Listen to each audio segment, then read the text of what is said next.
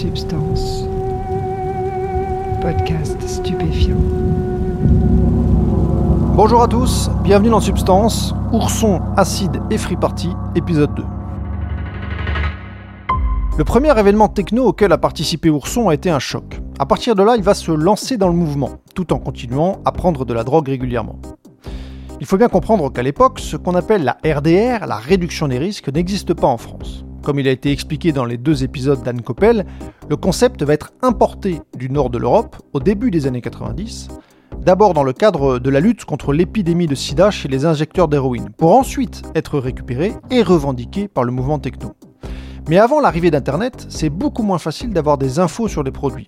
Il y a beaucoup de légendes urbaines qui circulent, et l'idée même de consommer modérément pour limiter les risques, d'éviter certains mélanges, etc., n'est pas très répandue. À ce moment-là, la prise de drogue est plutôt vécue comme quelque chose d'assez punk, contestataire, sans considération pour le lendemain, ce qui favorise les comportements à risque. Le chemin d'ourson va passer par là, par les sombres recoins des prises de drogue incontrôlées et des drames que cela peut provoquer, avant qu'il ne se rende compte lui-même de la possibilité d'une consommation plus responsable. Réglez le son, mettez-vous bien et écoutez, vous êtes dans Substance.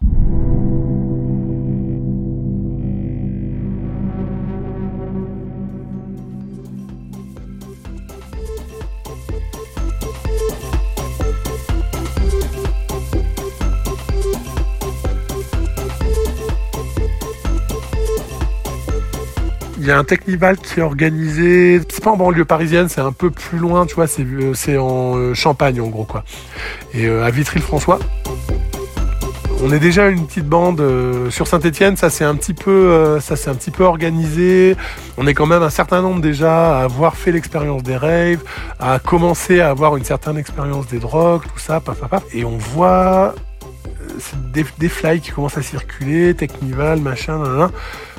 Et on se dit, allez, vas-y, on le fait, on y va. Et, on y va vraiment. Moi, je suis assez impressionné quand j'y repense maintenant par euh, la liberté et l'insouciance dont on disposait à l'époque. Franchement, honnêtement, tu me demanderais maintenant, mais comment vous bouffiez euh, euh, le lieu de la fête, comment vous le trouviez finalement, parce que c'était quand même, t'avais des, des, infolines, mais c'était pas très précis. On te donnait des trucs, mais tu savais pas trop. À un moment, tu trouves, tu te retrouves à un endroit et à la fin, bah, c'était à l'oreille parce que t'entendais le kick au loin, tu vois, tu sais.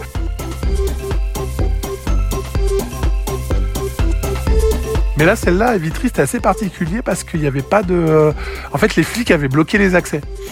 Donc il n'y avait pas de convoi parce que les bagnoles, en fait, techniquement, tu n'arrivais pas à la teuf. Euh, les gens qui y étaient déjà y étaient, mais ça avait dû commencer le mercredi et nous on est arrivé le jeudi soir. Et en fait, tu n'arrivais pas à la soirée parce que les flics avaient tout bloqué. Et après, en gros, en plus, on était arrivé euh, à proximité en stop, et du coup, ben tu, euh, tu, tu descends de bagnole, et là, ben c'est à l'oreille. Tu dis, ok, on entend les basses, et ok, la route est bloquée parce que ben là, les keufs sont en train d'interdire l'accès à la soirée. Et du coup, eh ben, tu vas, ça commence de jour, ça finit de nuit, à travers bois, quoi. Tu traverses des forêts, en voyant au loin des lumières qui bougent, tu dis donc c'est bon signe, et en, entend, en entendant un son qui se rapproche, et donc tu dis bon bah donc c'est là-bas, quoi. Et, euh, et, on déboule euh, au bout de je ne sais pas combien d'heures, franchement, hein, de marche, quoi. Enfin, un truc. Euh, on finit par arriver, euh, on, sort d'un bois et on arrive d'un seul coup dans, sur une espèce de, de une prairie, quoi, une espèce de lande. Et là, c'est une teuf, quoi. Et c'est, euh, c'est les, ouais, enfin, c'est les premiers Technival, quoi. Donc c'est, c'est des, tu vois, c'est pas les Technival de 75 000, 80 000 personnes qu'il y a pu y avoir dans les années 2000. On est, euh, si on est 5 000, c'est le grand maximum. Donc ça garde quand même, euh, à l'échelle d'un Technival, sachant que tu vas y rester plusieurs jours, quelque chose d'assez familial.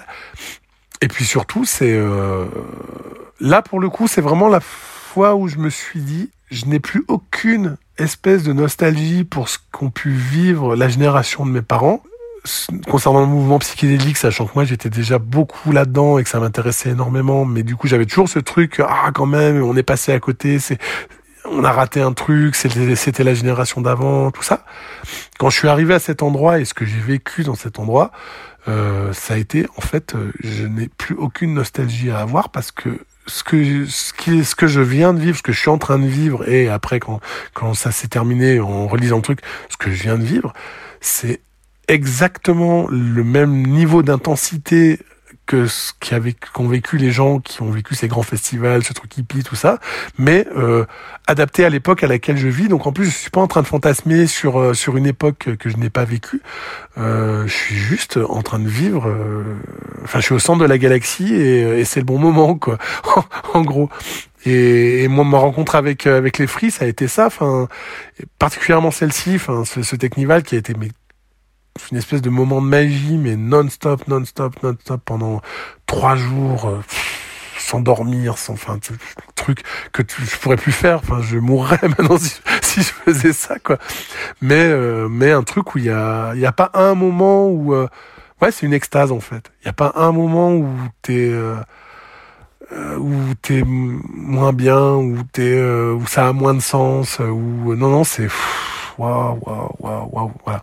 Je c'était en 96, hein, t'as vu, euh, ça fait un bail et j'en parle encore. Tu sais, il y a toujours un truc qui euh, qui s'anime quoi quand j'en parle parce que j'ai vraiment à ce moment-là rencontré euh, une manière de vivre, une manière de faire la fête, une manière de Enfin, puis même euh, des, enfin, une forme d'expérience intérieure, de communion en fait avec euh, avec tout, avec les personnes autour de toi, avec euh, l'univers qui t'entoure, enfin avec tout en fait qui.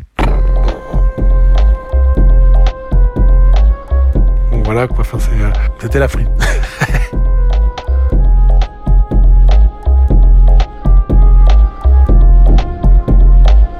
Trois jours, ouais, ouais, bah, j'ai pris euh, des bons tasses et des très bons trips. Et, euh, et puis après, eh ben, tu passes ton temps à aller de, de sound system en sound system. Il y en avait euh, peut-être une quinzaine, tu vois, enfin, qui avaient des sons assez différents les uns des autres. Tu te balades. Et en fait, je te dirais à la limite, le truc le, le plus frappant, moi, pour moi, c'était que tu te balades et tu arrêtes pas de rencontrer des gens, tu arrêtes pas de rencontrer des gens, et, euh, chaque personne que tu rencontres, tu commences à parler avec, en cinq minutes, c'est ton meilleur pote. C'est le meilleur pote que t'aies jamais eu de ta vie. Puis au bout d'un moment, tu dis, bon, je vais continuer, euh, ciao, on se revoit, et hop, et puis t'en recroises un autre, et puis tu recommences, et puis c'est pareil.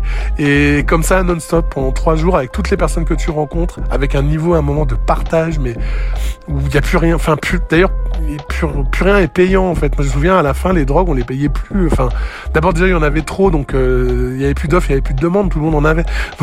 Donc, du coup, à la fin, c'était, on échangeait, quoi, tu vois. Ah, bah, tiens, moi, j'ai ça, toi, t'as ça. C'est un peu comme des panini, quoi. C'était des tripes, mais c'était un peu comme des panini. Et, euh, ah ouais, tiens, j'ai des machins, des trucs, et on partageait ça, et puis la bouffe, et puis, euh, Enfin, en gros, enfin, je sais pas, enfin, c'est comme tout était gratos, euh, c'est une espèce d'expérience de partage complet, enfin.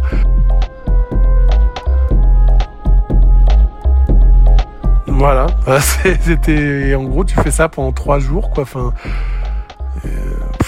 Et en, prime, ben, tu repars parce qu'il y a vraiment toute une y a vraiment toute une utopie autour avec. euh, même tu vois cette espèce d'idée de communion avec la nature tout ça c'était l'époque où euh, tu rendais le site plus propre que tu ne l'avais trouvé par exemple. On laissait pas nos on laissait, on laissait pas nos merdes. Quand c'était la fin et que les sound systems commençaient à s'arrêter ou euh, que enfin voilà ça et ben on se rassemblait. Alors pas tout le monde hein, mais en tout cas euh, je pense que ceux qui étaient un peu conscients de ce qu'ils avaient vécu et de ce qui se passait filaient un coup de main on ramassait les déchets on passait une après-midi une demi-journée à ramasser toutes les merdes à tout jeter à la poubelle et tout.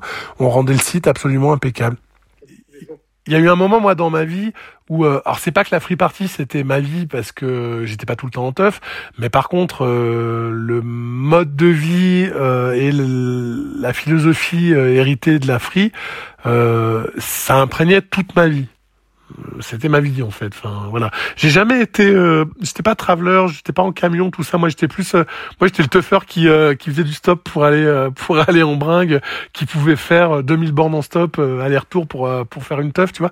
Pour moi ce qui s'est passé c'est que euh, l'expérience free party elle a été assez courte en réalité extrêmement intense elle a elle a impacté ma vie d'une manière hyper forte euh, parce que les expériences à la fois de partage euh, collectif de communion en fait que j'ai vécu là-dedans mais aussi euh, des expériences plus intérieures euh, de on appelle ça l'igodef maintenant. Tu vois le fait que d'un seul coup la notion de moi, au minimum, elle est vraiment très relativisé. Et, euh, et d'un seul coup il y a beaucoup moins de distinction enfin la dualité entre moi et pas moi ça disparaît. Et, euh, et tu commences à sentir des trucs du genre je fais qu'un avec l'univers.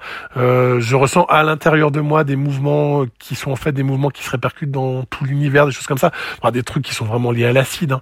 mais euh, mais ça moi ça m'a vraiment euh, moi, ça m'a percuté de plein fouet en fait. C'est des choses qui m'ont, euh, qui ont totalement changé ma façon de voir le monde, en fait, de de de de, de voir la vie, de voir euh, de voir l'univers, de me dire attends, attends en fait, euh, euh ce qu'on appelle la réalité, euh, c'est quand même extrêmement questionnable et, et en fait, c'est vachement plus à la fois vachement plus complexe et en même temps vachement plus uni que ça quoi. Enfin, c'est donc euh, ouais, si je dois retenir quelque chose, c'est pas tant, tu vois, parce que je suis pas resté très longtemps dans le mouvement free.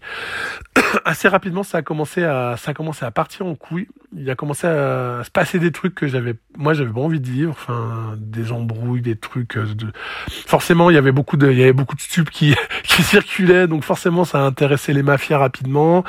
Euh, ça ça a intéressé les médias, ça a commencé à brasser des dizaines de milliers de personnes et moi ça c'était pas du tout mon truc, j'en avais rien à foutre. Moi ce c'était vraiment cette idée de... C'est un peu le village d'Astérix en fait, tu vois. Il y a vraiment un petit groupe de résistants euh, qui ont une potion magique. Euh, et, puis voilà, moi c'est plutôt ça que j'ai vécu en free. Et le moment où c'est devenu massif, je me suis barré. Donc euh, je suis pas resté très longtemps dans la free. mais par contre, ça a, ça a impacté ma vie, ma manière de penser le monde. définitivement en fait quoi.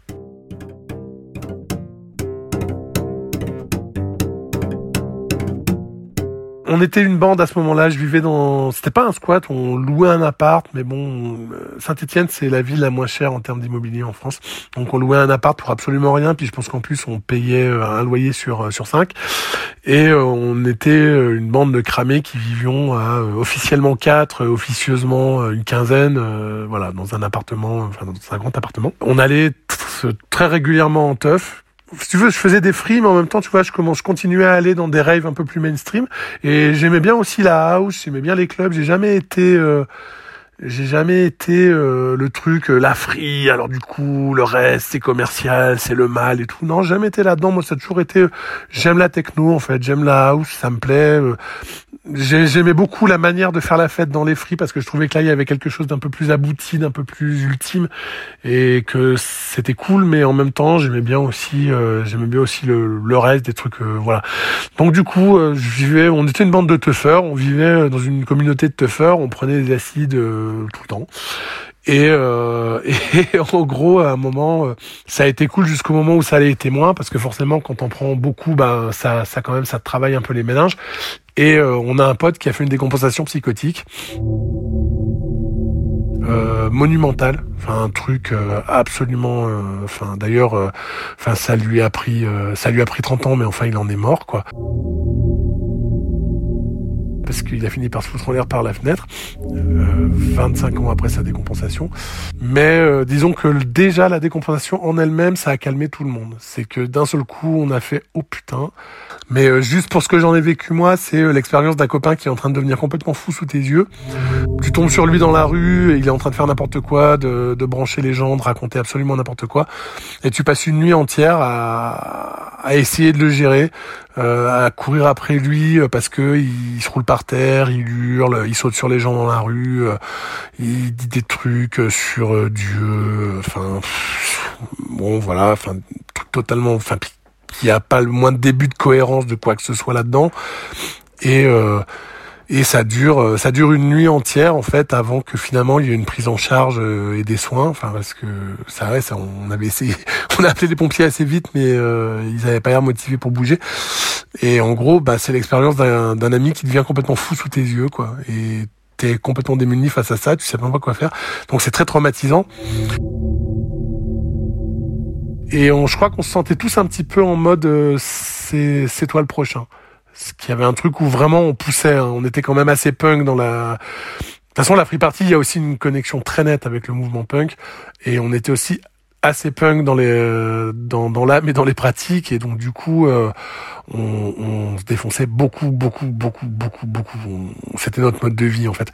Et du coup je crois qu'il y a un moment où ça a fait en fait c'est toi le prochain. Parce que parce qu'on s'est rendu compte qu'il y, y, allait y avoir un prix à payer quoi. En gros ça a été ce moment là il s'est trouvé moi aussi qu'à cette période-là, je suis tombé amoureux, euh, voilà, que je me suis engagé dans une relation de couple, euh, et tout ça a fait que euh, euh je me suis éloigné en fait des psychédéliques. J'ai arrêté d'en prendre. Euh, j'ai pas arrêté de consommer des drogues dans l'absolu. Ça, après j'ai continué à prendre un peu des extas. Enfin voilà. Euh, mais en tout cas, j'ai arrêté de consommer des psychédéliques et j'ai arrêté d'en consommer pendant plus de 20 ans pendant plus de 20 ans. Donc tu vois, c'est un truc, il y a eu un stop vraiment, à un moment tu fais là, il vient de se passer quelque chose de vraiment grave. Et j'ai complètement arrêté de consommer des psychés pendant 20 ans.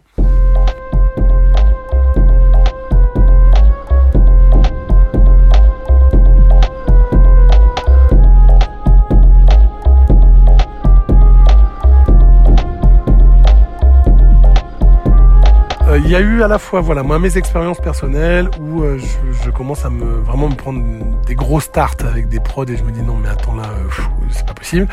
Euh, il y a l'arrivée des, des premières associations style Techno Plus, style Keep Smiling, des premières associations de RDR et à peu près au même moment.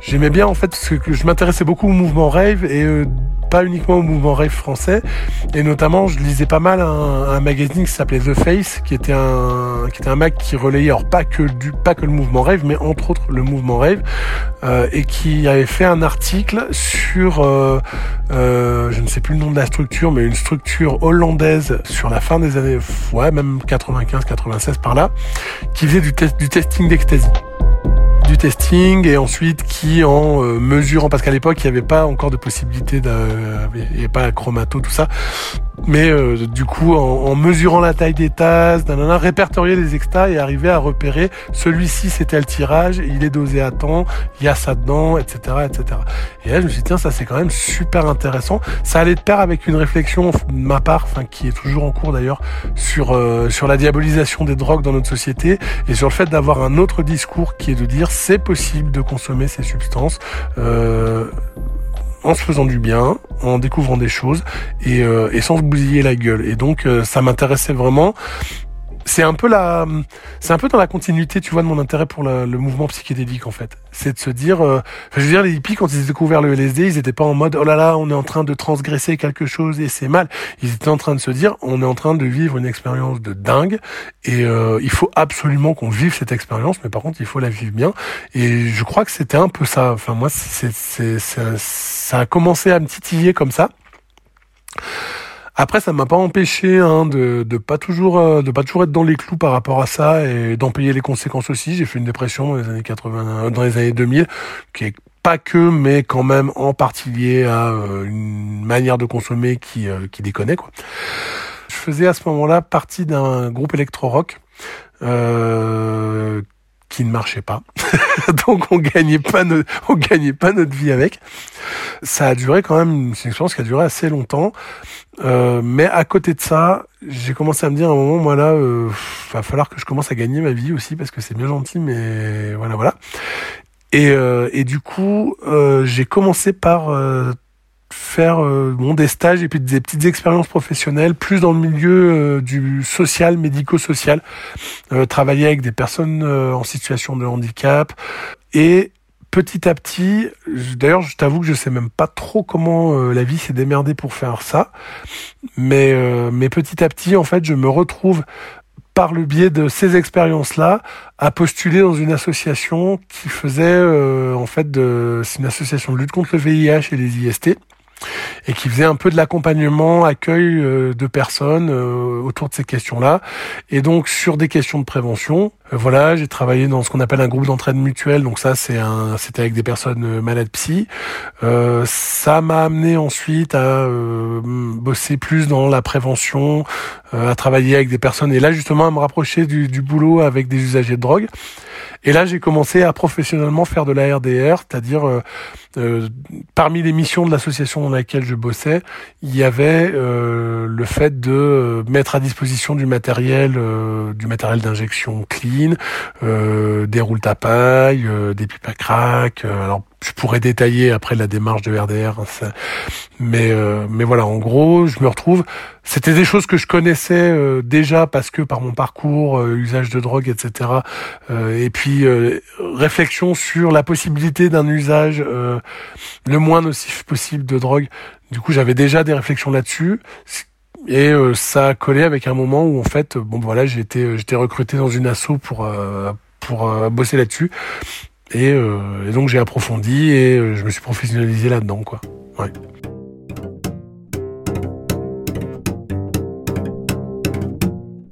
En 2018, je reprends du LSD et ça faisait 20 ans que j'en avais pas pris, 21 ans.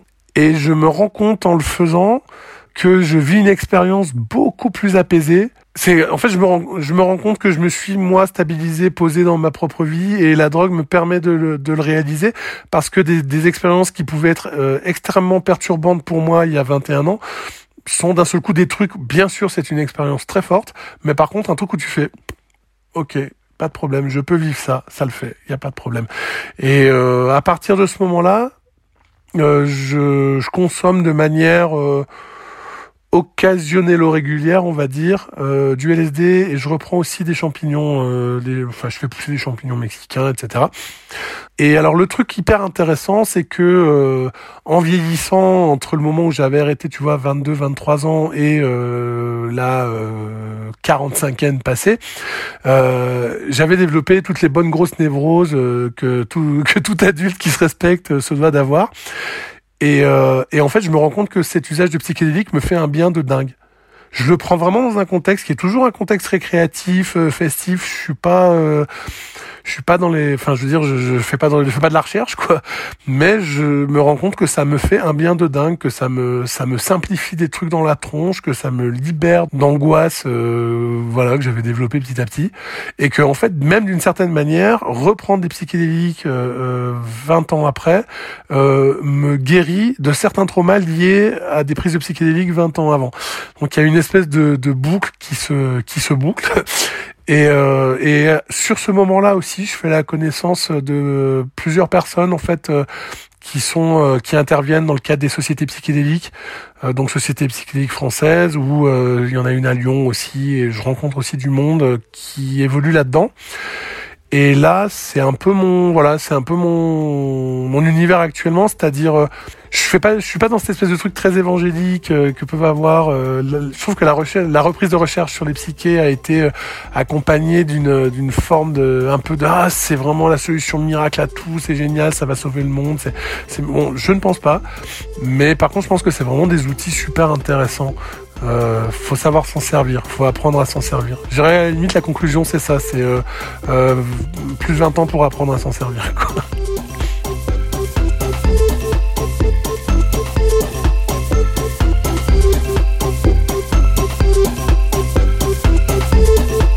Merci à Ourson pour son témoignage qui nous a fait vivre ou revivre la déflagration qu'a été l'arrivée des Free Parties. Je trouve ça absolument fascinant que 30 ans plus tard, le mouvement existe toujours. Des teufs sont organisés chaque week-end en France, malgré leur mauvaise image et malgré l'opposition de la police et de la gendarmerie. La force des Free Parties, selon moi, c'est son mode d'organisation, tribal, décentralisé, populaire, radical, hardcore. Quand la police saisit du matériel, un autre groupe prend la relève. Un jour ici, le lendemain ailleurs. Et la plupart du temps, loin des caméras, des médias et de la culture légitime. Une partie de la jeunesse continue à explorer de cette manière-là le sens du mot liberté, en perdant de l'audition sous des caissons de basse dans la boue des nuits glacées. Alors que le grand frère, le mouvement hippie, a été élevé au rang de mythe, qu'il a été disséqué et digéré par la société du spectacle, le mouvement des Free n'a jamais fait rêver personne, en dehors de ses propres acteurs. Il n'est pas récupérable par la grande machinerie libérale, et c'est sans doute pour ça qu'il est toujours vivant. Dans le prochain épisode, on écoutera les aventures d'une Française en Amazonie, sa découverte des plantes et des drogues locales, à la recherche de l'intensité de la conscience humaine. Et d'ici là, portez-vous bien.